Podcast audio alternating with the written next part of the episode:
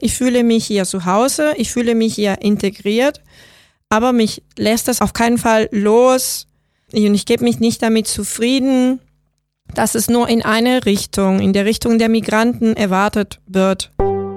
Wie heißt du? Wie heißt du? Wie heißt du? Woher kommst du? Wie alt bist du? Hast du Kinder? Was bist du von Beruf? Was sind deine Hobbys? Wie geht's? Welche Sprache sprichst Welche Sprachen du? sprichst Welche? Sprachen sprichst du? Herzlich willkommen zur ersten Folge des Podcasts auf Integrationskurs.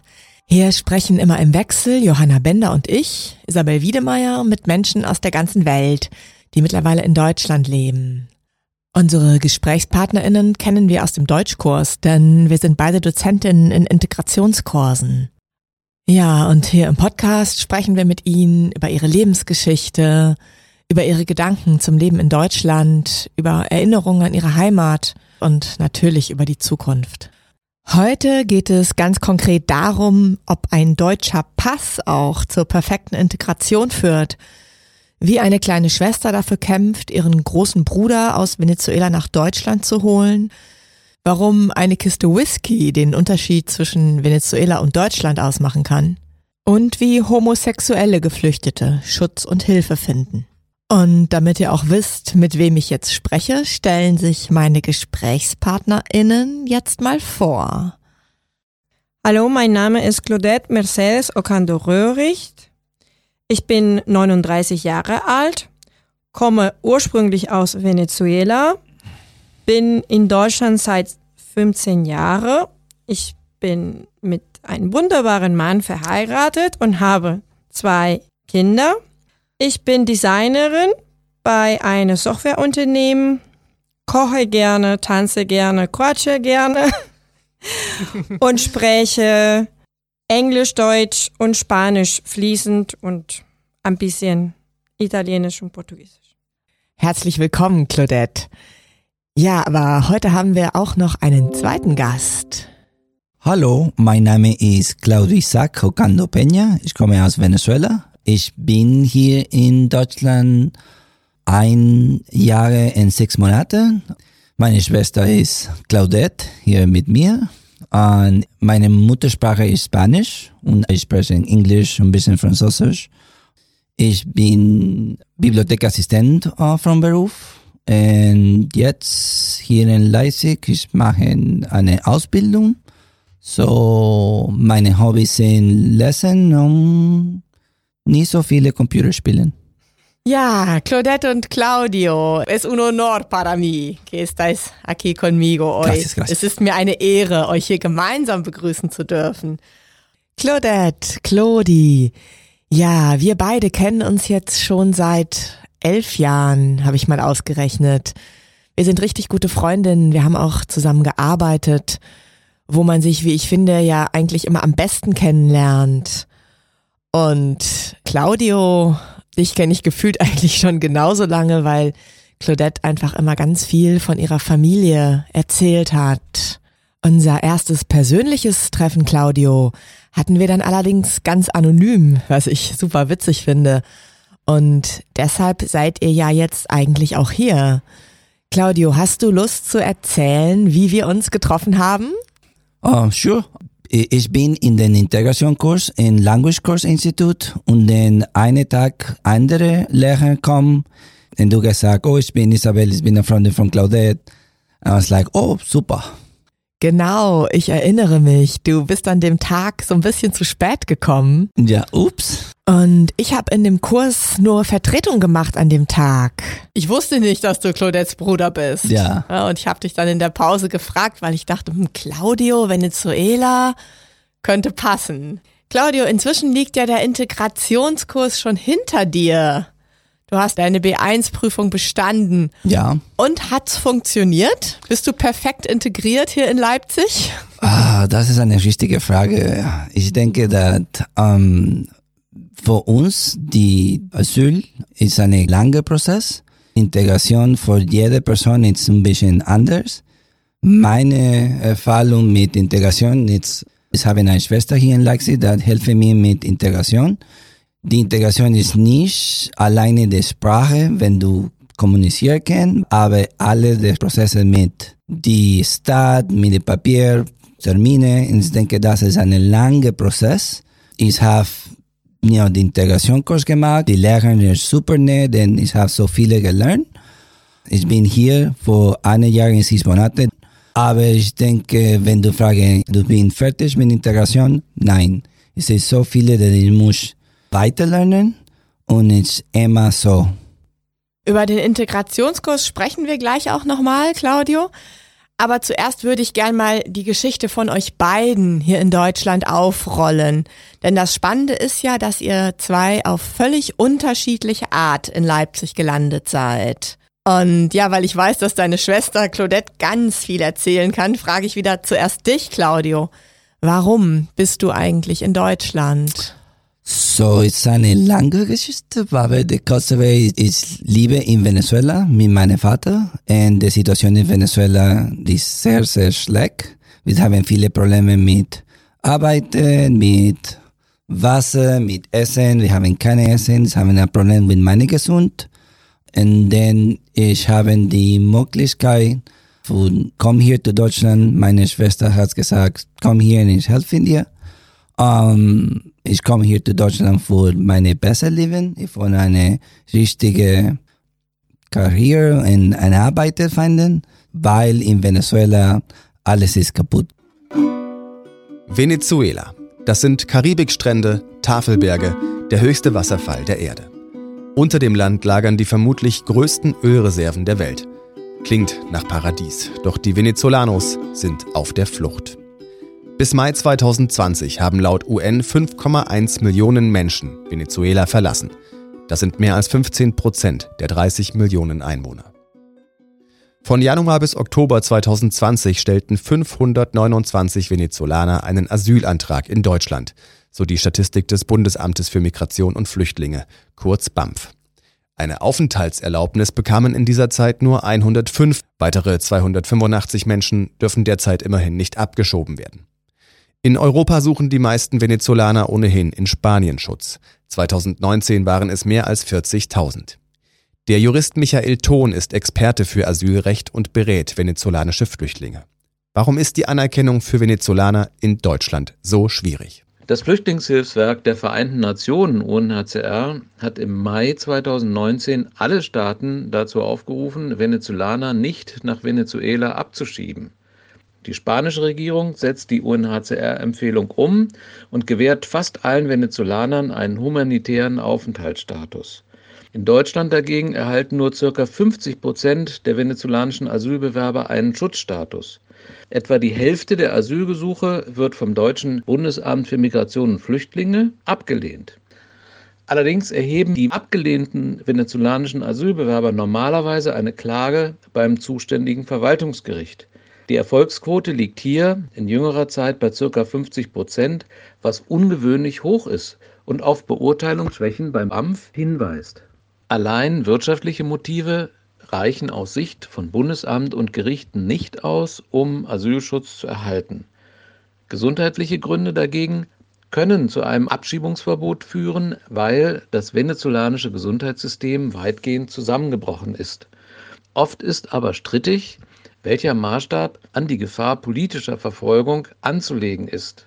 Gerade dann, wenn die sogenannten Kollektivos, die zivil gekleideten, aber bewaffneten Schlägertrupps der Regierung die Menschen an ihrem Wohnort bedroht oder misshandelt haben, zieht das Bundesamt den politischen Charakter der Verfolgungshandlungen in Zweifel und bewertet diese als unpolitische Bandenkriminalität. Wird eine ablehnende Asylentscheidung rechtskräftig, bleibt die weitere Zukunft in Deutschland offen. Auch über die Teilnahme an einer Berufsausbildung kann sich ein Weg zur Aufenthaltserlaubnis eröffnen. In der politischen Perspektive ist es wünschenswert, dass die Innenminister und Innensenatoren der 16 Bundesländer und das Bundesinnenministerium endlich die UNHCR-Empfehlung vom Mai 2019 umsetzen und einen generellen Abschiebestopp für Venezolaner beschließen. Solche Abschiebestopps hat es schon zu Herkunftsländern wie Afghanistan oder Irak gegeben, meist mit Ausnahmen für Straftäter.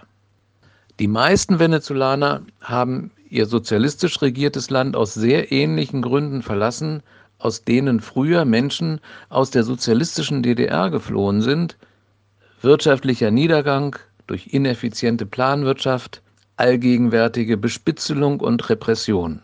Deshalb sollte gerade in Deutschland den Venezolanern mit besonderem Einfühlungsvermögen begegnet werden.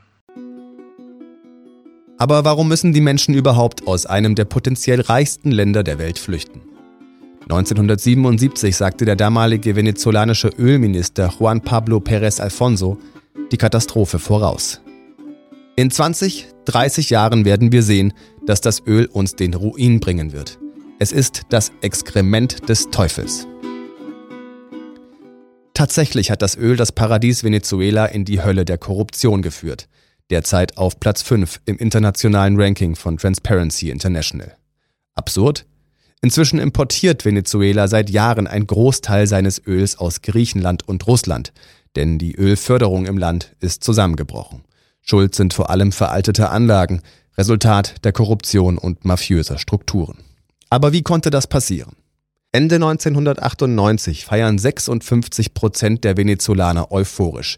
Der neue Präsident, Sozialist und Kuba-Freund Hugo Chavez wird mit Korruption, Armut und der sozialen Ungleichheit aufräumen. Darauf vertrauen vor allem die bisher Benachteiligten.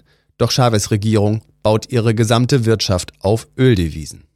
Die Dokumentation Displaced der Deutschen Welle erklärt, wie das Land daran zugrunde ging. Sie zeigt verlassene Fabriken, selbst Lebensmittel wurden kaum mehr selbst produziert, sondern eingekauft. Das funktionierte halbwegs, solange das Öl das Land reich machte, und das tat es bis zum Einbruch des Ölpreises 2014. 700 Milliarden Dollar habe der Staat in zehn Jahren aus dem staatlichen Ölkonzern PDVSA gezogen, verrät Rafael Ramirez, der von 2004 bis 2014 dessen Chef war. Inzwischen sitzt Ramirez im Exil und plaudert gegenüber der deutschen Welle aus dem Nähkästchen. Mit den Devisen finanzierte Chavez seine populistischen Sozialprogramme, vor allem den Wohnungsbau, doch viele Milliarden seien auch auf den Auslandskonten seiner Freunde gelandet. Indem der Präsident ihnen Positionen im Staatskonzern zuschanzte, hatten die Eliten direkten Zugriff auf die Öldollars, die sie dann auch noch auf dem Schwarzmarkt multiplizierten, so Ramirez. Was komplett unter den Tisch fiel, waren Investitionen in die Ölindustrieanlagen. Die rotteten vor sich hin und damit verrottete auch die Basis des Wohlstands. Sämtliche öffentliche Einrichtungen wie Krankenhäuser und Kraftwerke ließ die Regierung vergammeln. So litt das Volk schon, als die Petrodollars dank hoher Ölpreise noch sprudelten. Zudem setzten Repressionen des Regimes den Venezolanos zu. Hugo Chavez ließ sein Militär von kubanischen Sicherheitskräften überwachen, um einen Putsch entgegenzuwirken. Und aus Angst vor einer Intervention der USA wurden lokale Milizen bewaffnet. Diese Kollektivos schüchtern die Bevölkerung ein. Neben Kuba unterstützen bis heute vor allem Russland, China, Iran und die Türkei das sozialistische Venezuela. Hugo Chavez stirbt 2013 an Krebs. Sein Nachfolger heißt Nicolás Maduro. Unter ihm kommt der Ölcrash 2014 und das Volk geht auf die Straße. Es fordert den Rücktritt der Maduro-Regierung und eine komplette Neuausrichtung der Wirtschaftspolitik. Die Regierung reagiert mit brutaler Gewalt. Bekannte Oppositionspolitiker werden verhaftet, andere gehen ins Exil. 2015 gewinnt ein Oppositionsbündnis die Parlamentswahlen doch Präsident Maduro regiert einfach weiter, am Parlament vorbei. Als große Wirtschaftsreform lanciert Präsident Maduro dann Anfang 2018 seine Kryptowährung Petro. Sie soll Investoren locken und damit die für das Land lebenswichtigen Devisen bringen. Doch das Projekt fällt durch und kann Venezuelas Niedergang nicht aufhalten. Seit die USA 2019 die Staatskonten Venezuelas eingefroren haben, erwirtschaftet das Land fast keine Devisen mehr. Hoffnung atmen viele Venezolaner dennoch am 5. Januar 2019, als der smarte Oppositionelle Juan Guaido zum Präsidenten der Nationalversammlung gewählt wird. Er erklärt sich zum Interimspräsidenten des Landes und wird von mehr als 50 Staaten anerkannt, darunter auch von der Europäischen Union, doch er kann sich nicht gegen das Regime durchsetzen. Das Verhältnis der Maduro-Regierung vor allem zu den USA ist völlig zerrüttet. Weil Teile des venezolanischen Militärs in den internationalen Drogenhandel verwickelt sind, setzen die USA im März 2020 sogar ein millionenschweres Kopfgeld auf Präsident Maduro aus. Das steigert die Angst der Regierung vor einem Putschversuch. Am 6. Dezember 2020 hat das venezolanische Volk wiedergewählt. Doch wie schon bei den vergangenen Wahlgängen wird dies aller Voraussicht nach keine Veränderung der politischen Lage bringen. Guaidos Oppositionsbündnis hatte vor der Wahl zum Boykott aufgerufen, weil es mit Wahlbetrug rechnete. Nicht mal ein Drittel der Bevölkerung stimmte letztlich ab. Präsident Nicolás Maduro verkündete bald, dass die Oppositionsparteien nur Teil einer Verschwörung seien, in deutlicher Anspielung auf Putschversuche.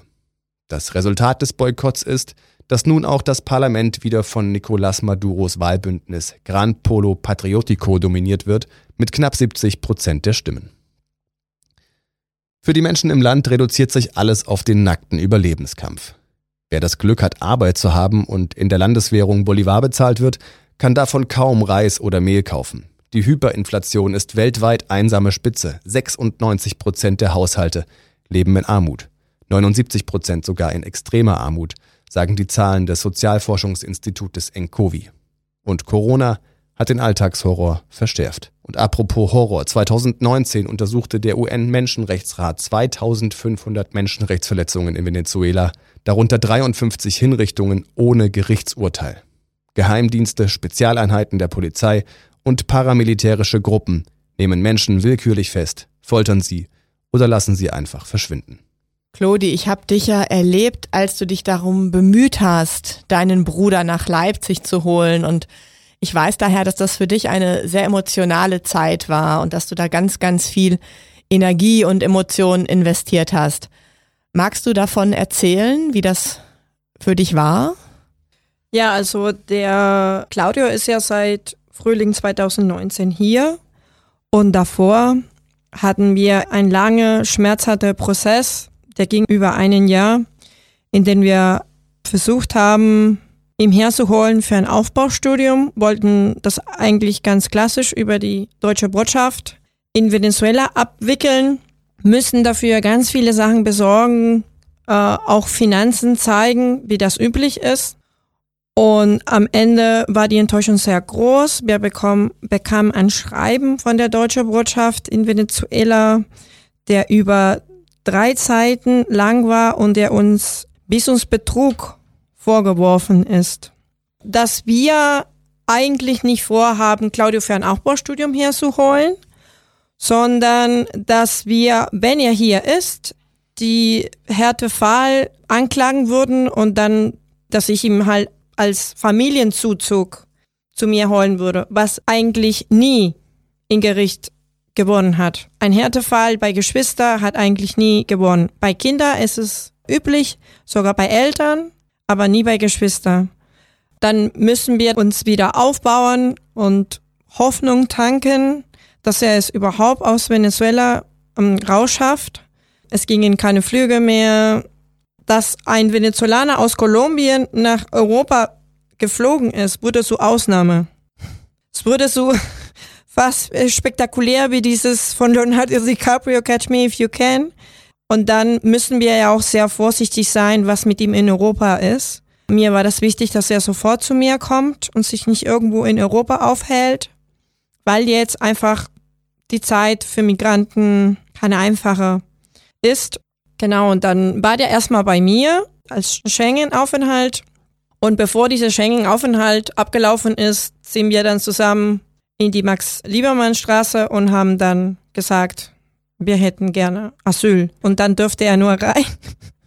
da habe ich dann viel geweint, weil ich wusste Ach. ja nicht, das sieht ja auch aus wie ein Knast und ich wusste nicht, ob ich ihn morgen sehen darf oder wie das ist. Aber wir wussten, dass wir den Prozess auf jeden Fall starten müssten. Das ist die einzige Möglichkeit Korrekt. dann gewesen. Ja, das war keine einfache Zeit für dich, Claudi, ich erinnere mich. Aber jetzt ist es ja so, dass ihr schon eineinhalb Jahre zusammen hier in Leipzig lebt, mal mehr, mal weniger, eng zusammen auch. Und das ist ja für euch beiden seit vielen, vielen Jahren auch das erste Mal, dass ihr wieder zusammen in einer Stadt oder sogar in einem Land lebt. Wie ist euer Verhältnis jetzt? Hat sich das verändert? Claudio, ich frage mal dich zuerst. Also, wir haben nicht so lange äh, lieb in der gleichen Ort und haben so lange nicht gesehen. Zehn Jahre. Uh, so die Claudette, you know, meine kleine Schwester, ist eine schöne, super Frau mit einem Mann, zwei Kinder, arbeitet, you know.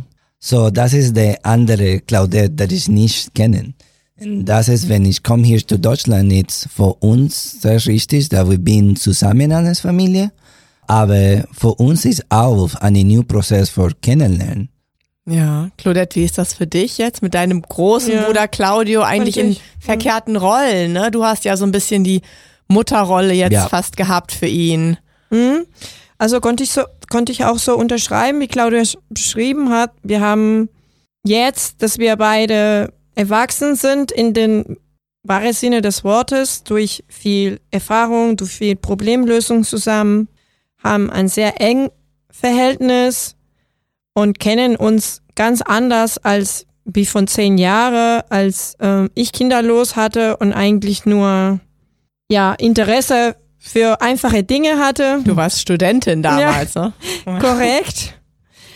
Und ja, ich würde schon sagen, unser Verhältnis ist, ist sehr eng und ich treffe immer wieder Leute, die mich einfach so vielleicht nicht so gut kennen und fragen, aber muss das so sein? Musst du deinen Bruder jetzt treffen? Musst du mit ihm telefonieren? Willst du dir eigentlich nicht mehr Abstand? Weil Familie gehört dir eigentlich nicht so nah.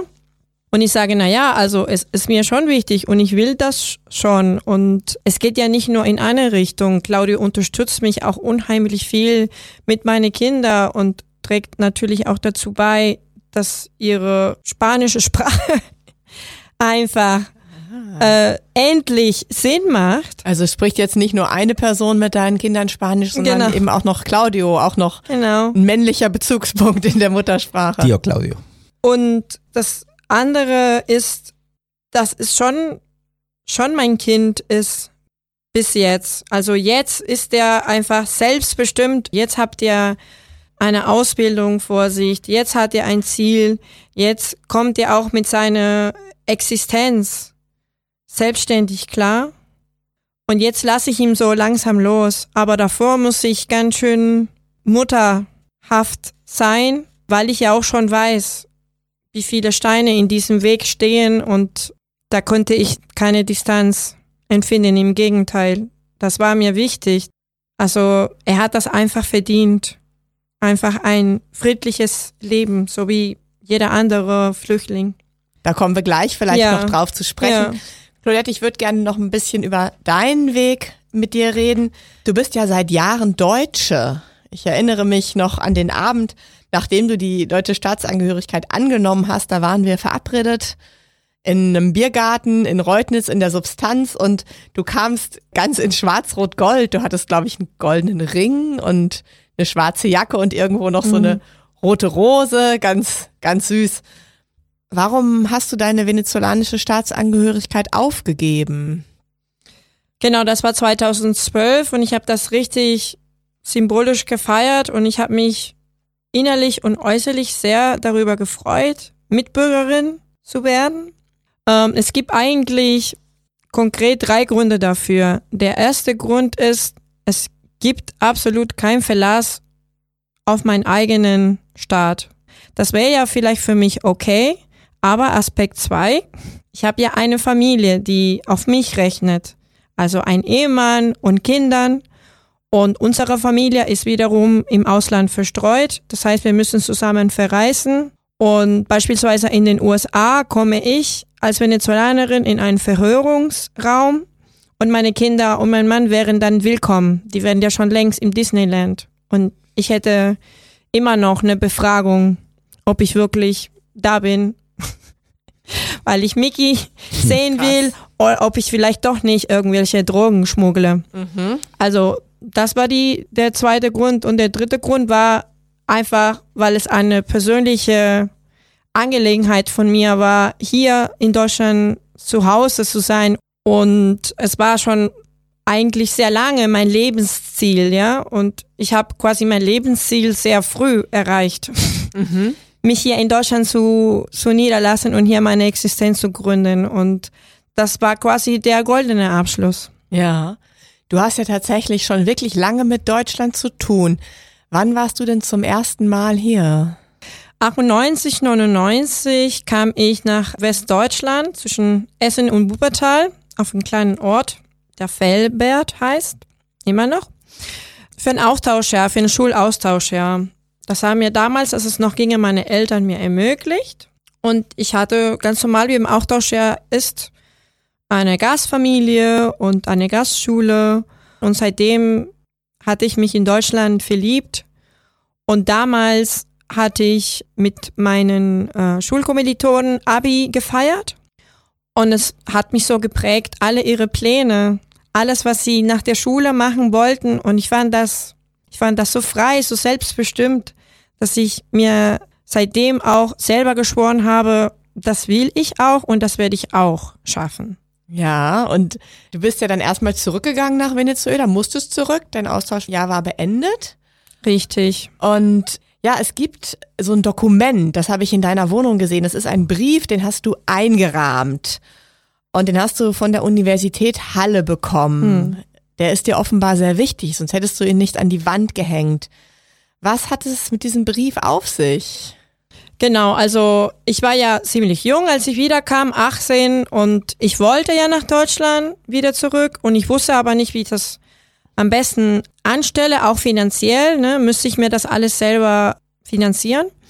Ich habe ja Journalismus in Venezuela studiert als Diplom und gleich nachdem ich damit fertig war, habe ich mich für ein Master, ein Aufbaustudium in Deutschland beworben und das war die Zusage von der Martin Luther Universität. Mir gegenüber gab es halt großes Vertrauen von der Universität. Das war wirklich so wie bei Willy Wonka und die Schokoladenfabrik mein goldenen Ticket, die Zulassungsbescheid von der Martin Luther Universität und so hat das alles angefangen mit einfach ein Mensch und ein Team dort, der mir eine Chance gegeben hat. Und da wusste ich es, dass, dass der Plan und der Traum voll aufgehen wird. Wow. Inzwischen bist du ja nicht nur im Ausweis Deutsche, sondern du bist auch längst mit einem Rubio, mit einem Blonden verheiratet, wie man auf Spanisch sagt. Du hast zwei Kinder und sprichst besser Deutsch als ich und bist außerdem Wohnungsbesitzerin in einem schicken Hausprojekt hier in Leipzig am Lindenauer Hafen, wo ihr vor kurzem erst eingezogen seid. Ich würde sagen, besser integriert kann man doch nicht sein, Claudi, oder? Wie siehst du das? Ich finde, Integration ist ein Konzept, der ja bei vielen Leuten was ganz anderes heißen kann. Je nachdem, wie der Konzept ist, kann dir ja nicht vollständig abgeschlossen sein. Ich fühle mich hier zu Hause, ich fühle mich hier integriert, aber mich lässt das auf keinen Fall los und ich gebe mich nicht damit zufrieden, dass es nur in eine Richtung, in der Richtung der Migranten erwartet wird. Das ist einfach nicht die, die Konditionen und die Lage für eine noch bessere und sogar schnellere Integration von vielen Migranten ist. Ich habe ja einen sanfter Migrationsweg, der der Bildung. Ich habe ja einen Master in Multimedia-Produktion in Halle absolviert und Studiumleben ist einfach eine geregelte, entspannte Zeit. Ich meine, ich konnte ja auch schon Deutsch.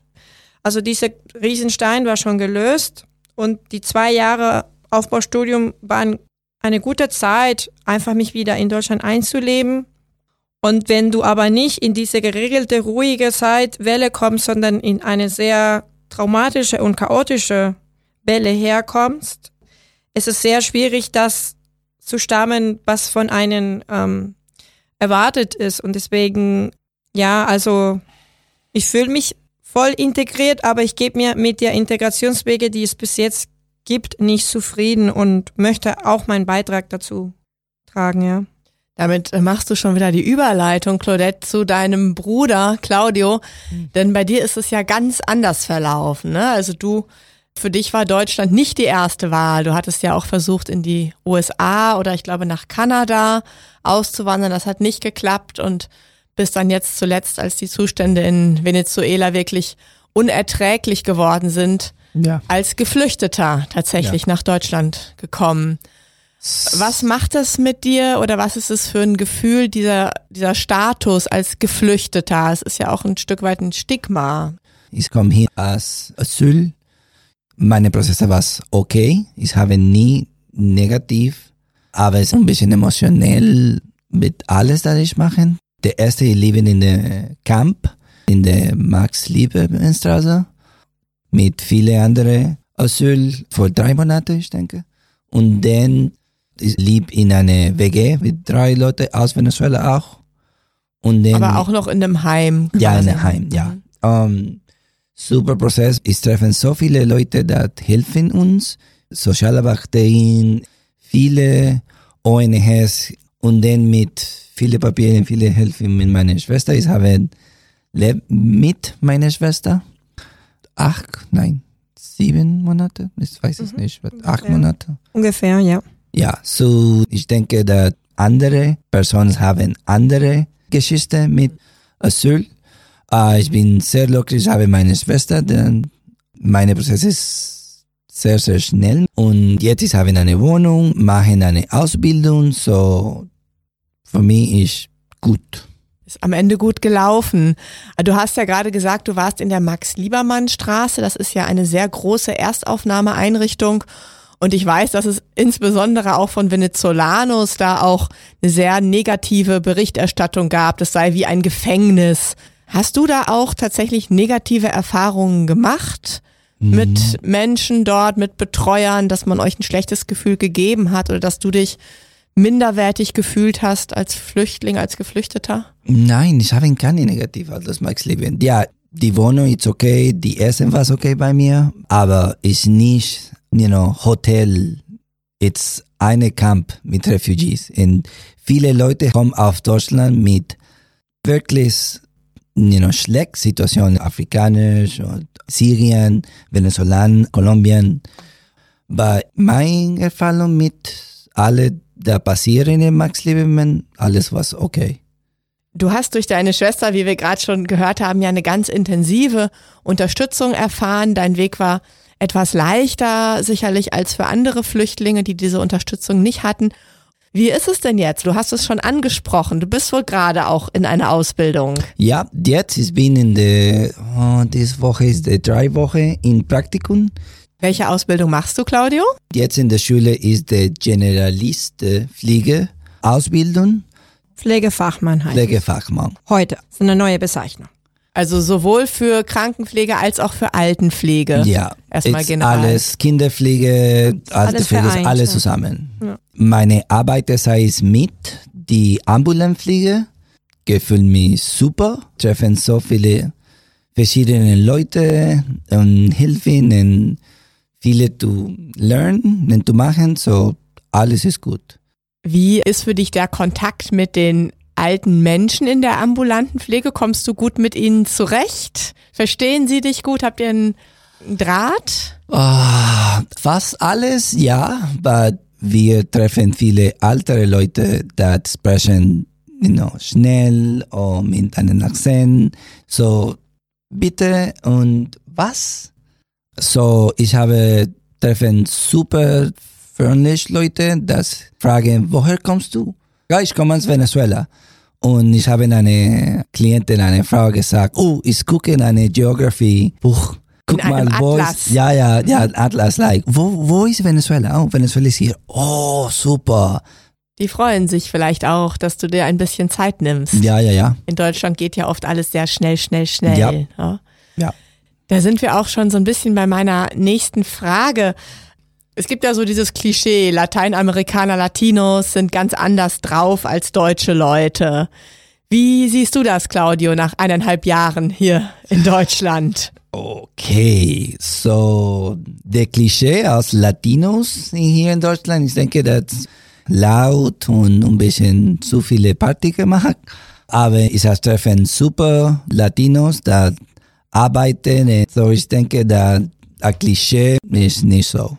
Jeder ist anderes. Und die Klischees mit den Deutschen, die immer nur alles quadratisch sehen und nicht so Ja, flexibel sind und nicht so entspannt. Wie ist es damit? Ich sage, da das ist der deutsche Prozess mit Papier, Brief, Warte, Termine, you know. Claudi, du hast ja schon viel, viel länger Erfahrung gemacht mit äh, den Menschen hier in Deutschland und wie du dich hier selbst verortest. Kannst du dem noch was hinzufügen, was Claudio gesagt hat, oder möchtest du dem noch was hinzufügen?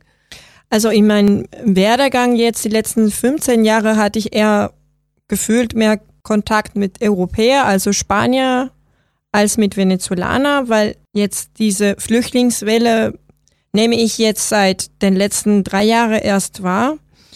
Aber selbst, weil auch viele Leute äh, wussten, dass ich aus Venezuela komme, kam ich auch in Kontakt mit vielen, die jetzt in der jetzigen Zeit, in der jetzigen Lage zu uns kommen und sollte helfen, Rat geben, einfach mal nur treffen, weil die einfach alleine sind. Und die äh, Beobachtung, was ich jetzt nur für Venezolaner sprechen kann, ist, dass es ein sehr hohen Kontrast ist und das Resultat sind diese Klischees. Die Deutschen seien zu ordentlich und die Venezolaner nur Partymacher und zu schlampig, zu faul, ne? Zu chillig, ne? Die kriegen irgendwie den vier Buchstaben nicht hoch. Und das hat einen Ursprung, den das wahrscheinlich die Leute nicht so bewusst ist. Diese Infrastruktur und dieses System, die wir in Deutschland haben, haben wir gar nicht, kennen wir so gar nicht. Dementsprechend können wir es auch gar nicht erwarten.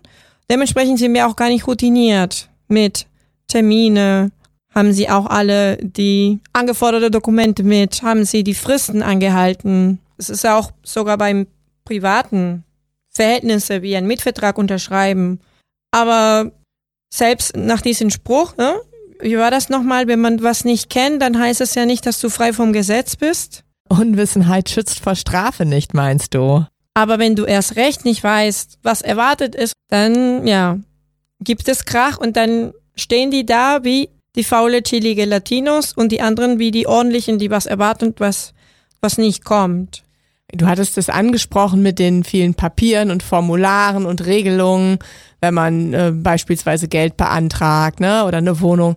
Wie läuft es denn vergleichsweise in Venezuela? Du sagst, diese ganze Institutionalisierung, diese Infrastrukturen, die gibt es dort nicht. Nee, also wenn du überhaupt irgendein Mittel oder ein Weg von der Stadt oder von der Regierung nutzt, dann ist es meistens basiert auf Hörensagen. Mein Cousin hat mich hergeschickt und meistens, was dann eher die Dynamik ist, ist trotzdem sehr ähm, dominiert von Korruption. Ja, du musst ja öffentliche Dienstmitarbeiter schon sehr häufig bestechen und es ist ja auch kein Wunder, dass ich mein allerletzter venezolanischen Pass, der mir vergeben wurde, mit eine Palette Whisky überhaupt Aha. erkauft habe, weil ich sonst nicht aus dem Palette. Land rausgekommen wäre. Und damals sah die Lage in Venezuela gar nicht so schlecht aus wie jetzt.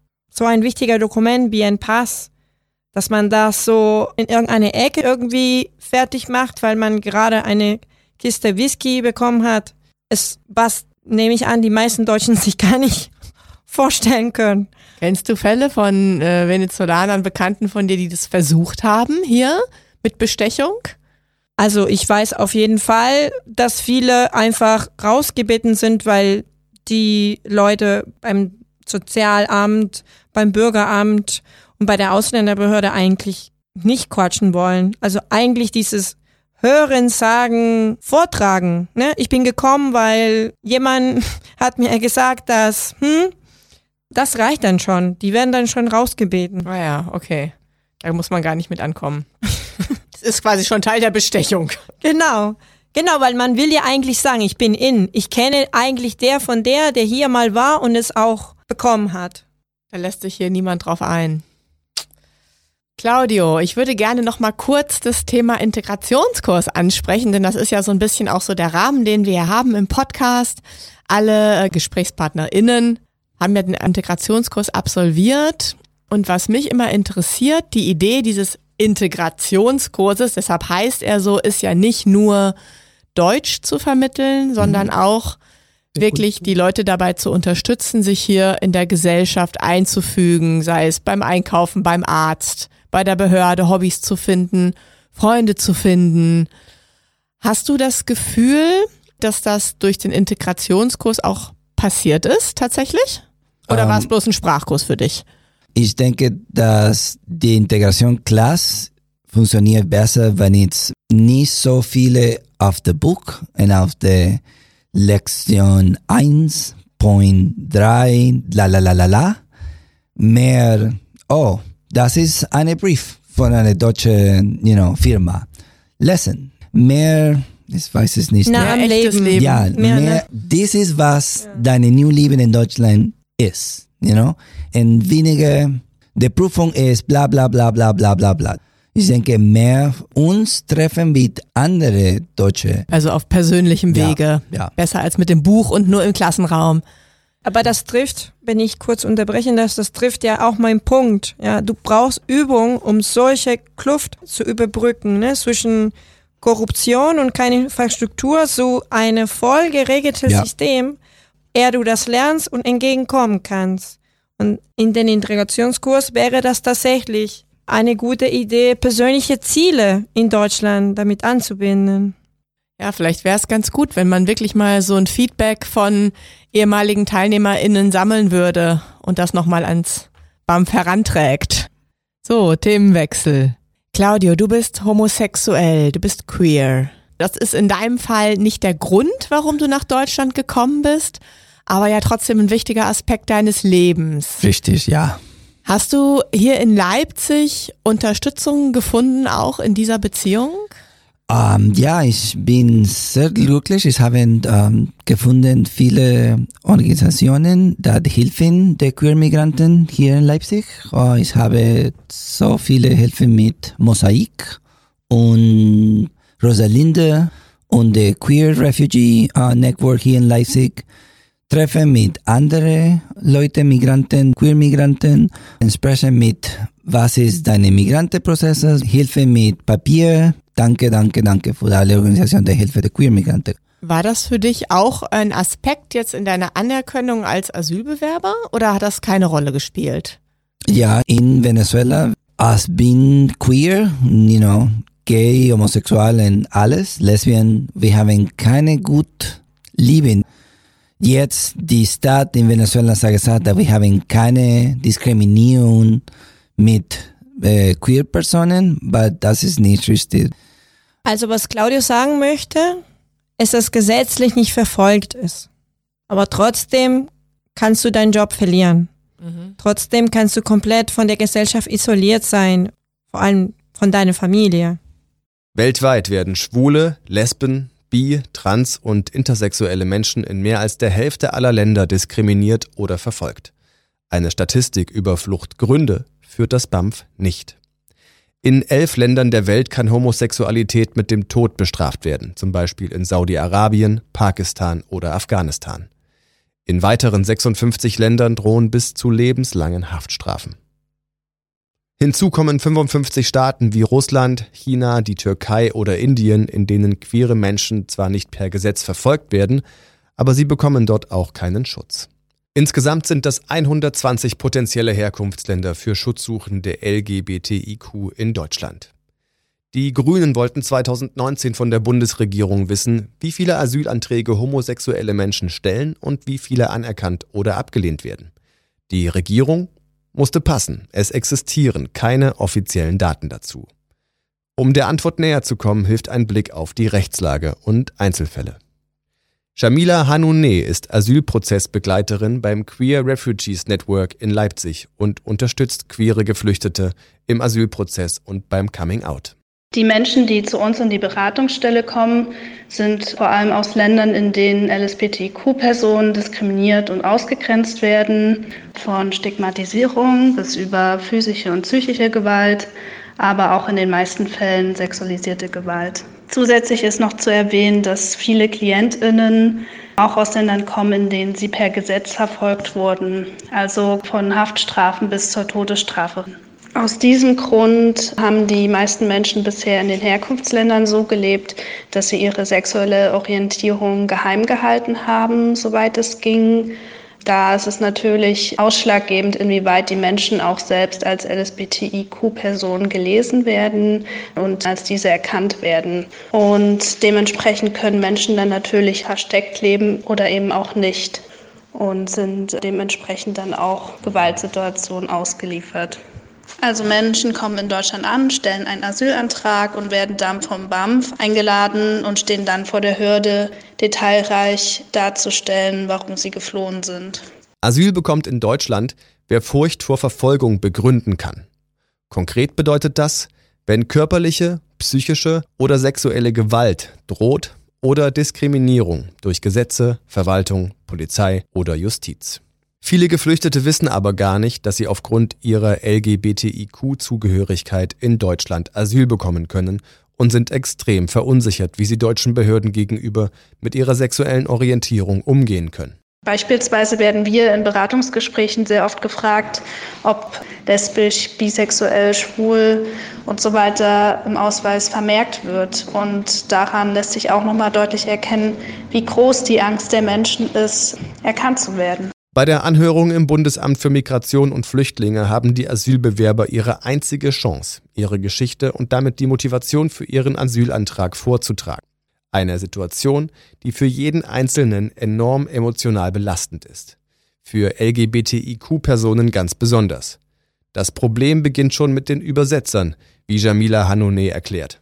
Meistens sitzen ja beim Bundesamt für Migration und Flüchtlinge SprachmittlerInnen, die aus dem gleichen Herkunftsland kommen. Und da besteht natürlich auch oft eine große Angst, dass Informationen nach außen getragen werden, vor allem auch wenn Personen in den Herkunftsländern von der eigenen Familie bedroht und verfolgt wurden, dass Informationen zum Beispiel auch an Familienmitglieder rausgegeben werden. Die Anhörung ist für viele Menschen zugleich ihr Outing. Ob und wie sie in der Lage sind, ihre sexuelle Orientierung in der Anhörung glaubwürdig darzustellen, entscheidet dann darüber, ob sie ein Bleiberecht in Deutschland bekommen. Ein Outing vor Behörden ist für viele Menschen enorm schwierig. Nicht nur wegen dem Druck, der dahinter steht in der Situation, dann auch die Lebensgeschichte klar und detailliert vorzutragen, sondern auch, weil das Verheimlichen und Verstecken der eigenen sexuellen Orientierung und Geschlechtsidentität eine elementare Überlebensstrategie war im Herkunftsland.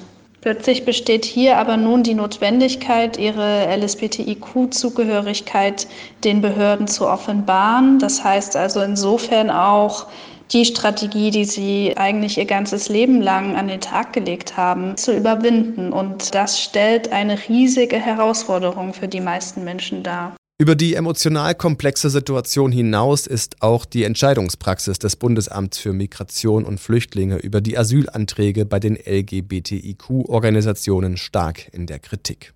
Jahrelang entschied das BAMF, es sei queeren Menschen zumutbar, ihre Homosexualität dezent im Geheimen auszuleben, berichtet der Lesben- und Schwulenverband Deutschland LSVD. Die Asylanträge wurden also abgelehnt. Ein wichtiges Datum ist daher der 7. November 2013. Damals entschied das Europäische Gericht für Menschenrechte, Homosexuelle hätten ein Recht darauf, ihre sexuelle Orientierung offen zu leben. Außerdem steht schon seit 1953 in der Europäischen Menschenrechtskonvention, jede Person hat das Recht auf Achtung ihres Privat- und Familienlebens. Die Menschenrechtskonvention ist in Deutschland geltendes Recht und der Europäische Gerichtshof für Menschenrechte hat mehrfach entschieden, dass dies auch für Homosexuelle gilt. Das vielleicht größte Problem bei der Anerkennung queerer Geflüchteter ist allerdings der Glaube. Nicht der religiöse Glaube, sondern der an die tatsächliche Homo- oder Transsexualität. Das BAMF und die Gerichte unterstellen oft, Homosexualität sei eine asyltaktische Behauptung und die Presse titelt dann nicht schwul genug?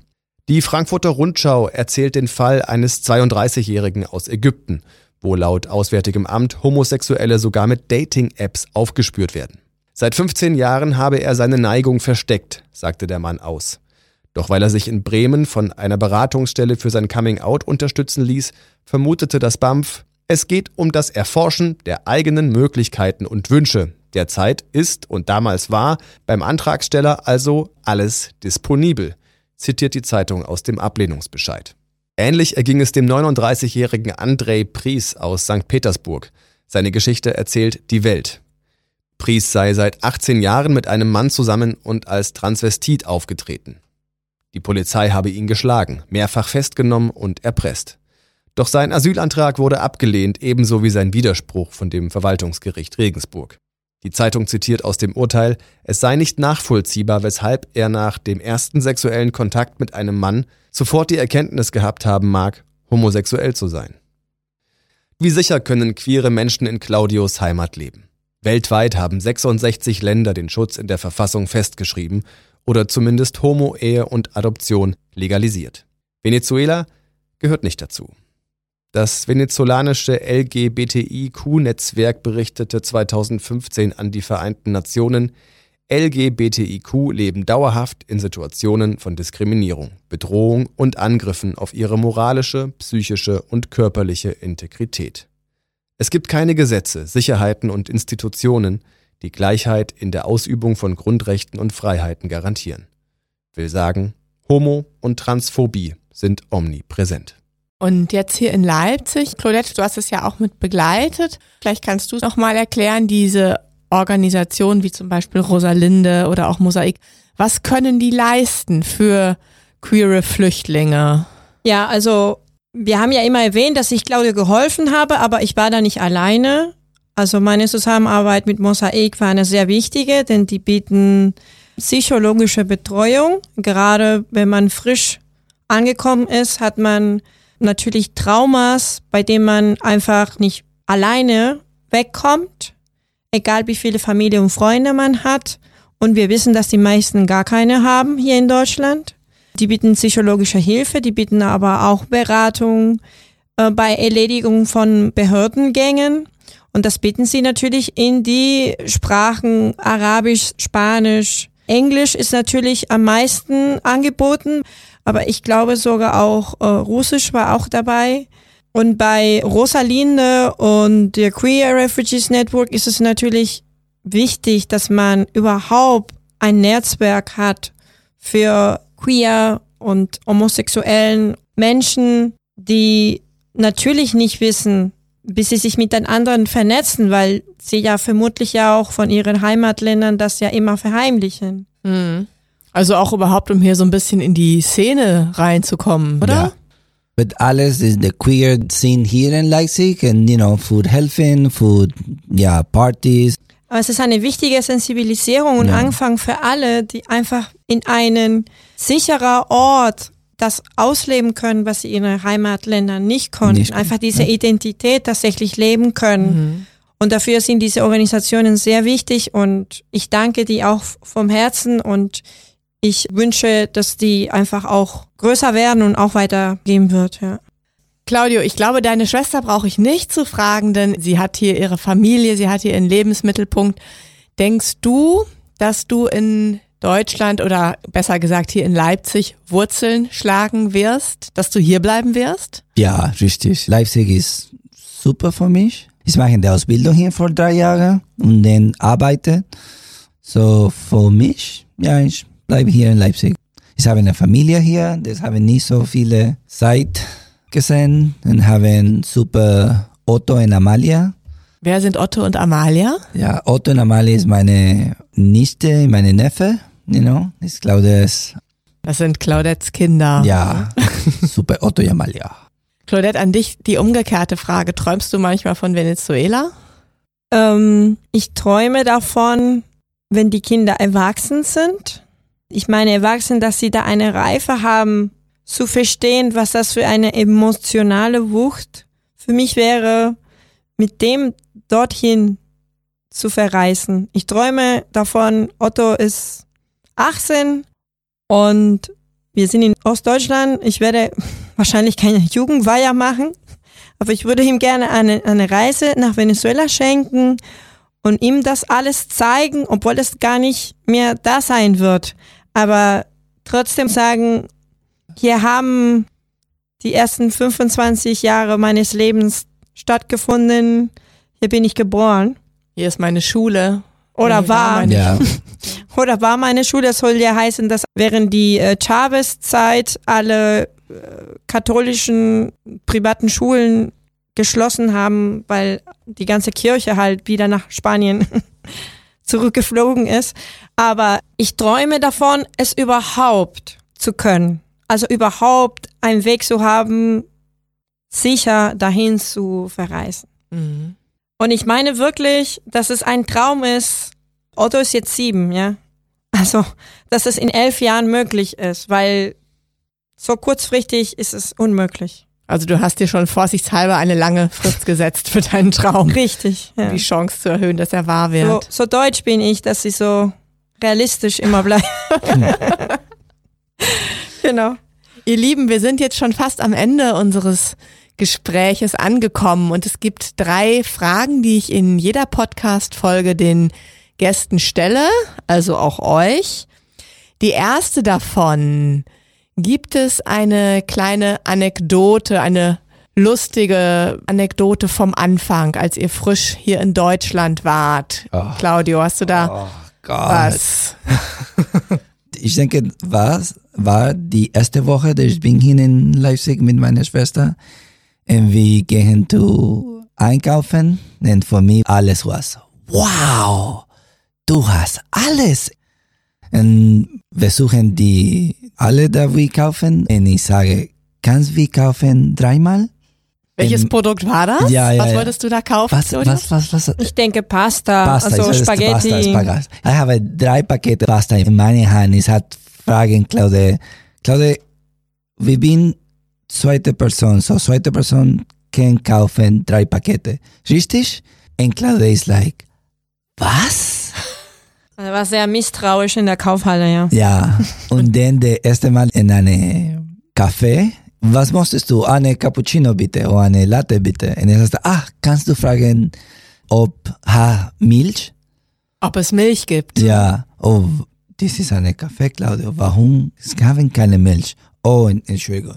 Also du warst es aus Venezuela noch gewohnt, dass Ja. man eben nicht das bekommt, was man gerne Jeder hätte. Das ist ja eigentlich gar nicht so lustig, ne? eigentlich traurig. Claudette, hast du auch noch was Ich habe erzählen eine dazu? lustige Missverständnis aus meiner Studienzeit. Und ich liebe ja saure Gurken.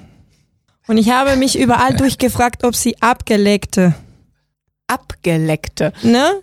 Und dann, und dann war das nicht. Und dann habe ich es nochmal versucht. Und dann sagte ich, aufgelegte. und die Frau machte so mit der Hand, so als würde sie den Telefon ablegen. Bis ich dann äh, ja mir eingeprägt habe, dass es eingelegt. Ah, ja. die Vorsilbe muss ein sein, ja? nicht ab und nicht auf. Aber ich habe nicht locker gelassen. Ich wollte die Gurke schon haben. Du hast es geschafft, ja? Ja. Am Stand. ja. Die zweite Frage. Claudette, mal zuerst an dich. Was machst du noch so wie früher in Venezuela? Ist ja bei dir schon lange her. Ähm, ich denke, ich übe mich in Lebensfreude. Versuche dann dadurch auch gesellig zu sein und meine Freude zu teilen.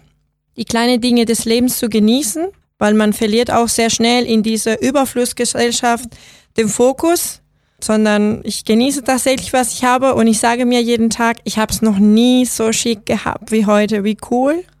Und ich verbinde immer Liebe und Beziehungen mit Essen und Zusammenessen und zusammen kochen und koche sehr, sehr oft venezuelanisch und mir das ein bisschen mein eigenes Venezuela nochmal zu erleben und mit meiner Familie und Freunde zu teilen. Das funktioniert übers Essen und über die Gerüche und über die Zubereitung. Ja, und danke Ja. an alle asiatische Geschäfte deutschlandweit, auch in Leipzig, die unsere Maismehl Weil Immer Venezuela hatten. ja in Asien liegt. Ne? immer hatten. Das war auch, auch Maniok. Danke nochmal offiziell. Der zweite Teil dieser Frage ist eigentlich, worin bist du deutsch geworden? Claudi, das frage ich dich nicht mehr, das frage ich Claudio. Also, ähm, ich denke, machen eine, eine Termine, ein Wartetermine, ist immer so deutsche. Und ich denke, aus ist die Planung von einem Treffen. Ist, oh, in drei Wochen, wir treffen dies Datum, a diese Uhr, a diese Punkte. In, in meiner Kultur ist so flexibel, oh, vemos, you know, ah, Ah, ja, heute ja. o morgen o übermorgen, ah. Und jetzt hier in Deutschland ist diese Uhr a diese Zeit und wir machen das, das, das, das und das. Hast ja. du dir das schon angewöhnt? Ja. Bist du darin schon fit? Im Termine machen mit Freunden? Ja, für mich ist der richtige Weg jetzt, but it's new. Und findest du das okay oder fällt dir das sehr schwer? Oh, vielleicht mehr spontanien machen. Mhm. Das ist für mich richtig. Fühlt sich schon besser an. Ja, ja. Denn ich bin in der Nähe von deinem Haus und anrufen, hey Isabel, ich bin hier. Ja. Hast du Lust für einen Kaffee oder da, da, da? Ja. Da außen deine Kultur funktioniert? Ja, Hier funktioniert auch. So. Ja. Ich glaube, wir machen das nicht so viel, aber vielleicht freuen wir uns Ja. trotzdem darüber. Ich würde Ja. mich freuen, jedenfalls. Ihr beiden, da sind wir schon bei der letzten Frage und die stelle ich zuerst an die Frau, an Claudette.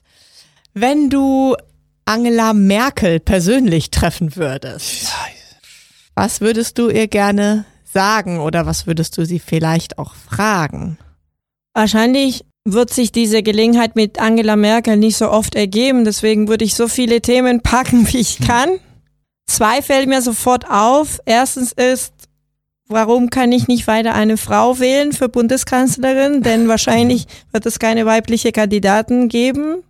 Und manchmal wiederholen ja die Kandidaten, also kann ja vielleicht dauern, er wieder wie eine Frau haben an der Macht. Und der andere Thema äh, wäre, was sie denkt, was man machen kann, damit auf Regierungsebene auch in der Bundestag mehr Menschen gibt in der Leitungspositionen, die Migrationshintergrund haben. Denn es gibt ja keine, nicht wirklich. Und das wäre ein Anfang unserer ganzen Migration und Integrationsgesetze zu aktualisieren. Mhm. Ja, danke, Claudi. Claudio, hast du auch schon eine Message oder eine Frage für Angela Merkel? Ah, Ich weiß nicht, es danke für die Hilfe von den Migranten, die kommen aus Deutschland und für die Programme für die Integration machen. Um, ist nicht richtig für alles. Das Programm funktioniert nicht 100% für alles. Aber in meiner Erfahrung, in meinem Leben, danke. Und jetzt, jetzt machen auch die, die richtige Programm besser, mehr als Eine- menschliche Kontakte Ja. fördern, Ja, was du vorhin gesagt hast? Ja. Mhm. Ja, finde ich ein sehr, sehr schönes Schlusswort für unser Gespräch, denn wir sind Mhm. jetzt tatsächlich am Ende angekommen. Vielen herzlichen Dank euch beiden. Es fand ganz toll, dass ihr hier wart. Und ich glaube, ihr habt auch viele Ideen und Ansätze mitgebracht, Ja. über die man weiter nachdenken und sprechen kann. Dankeschön. Danke, Isabel. Danke, Isabel. Bis bald.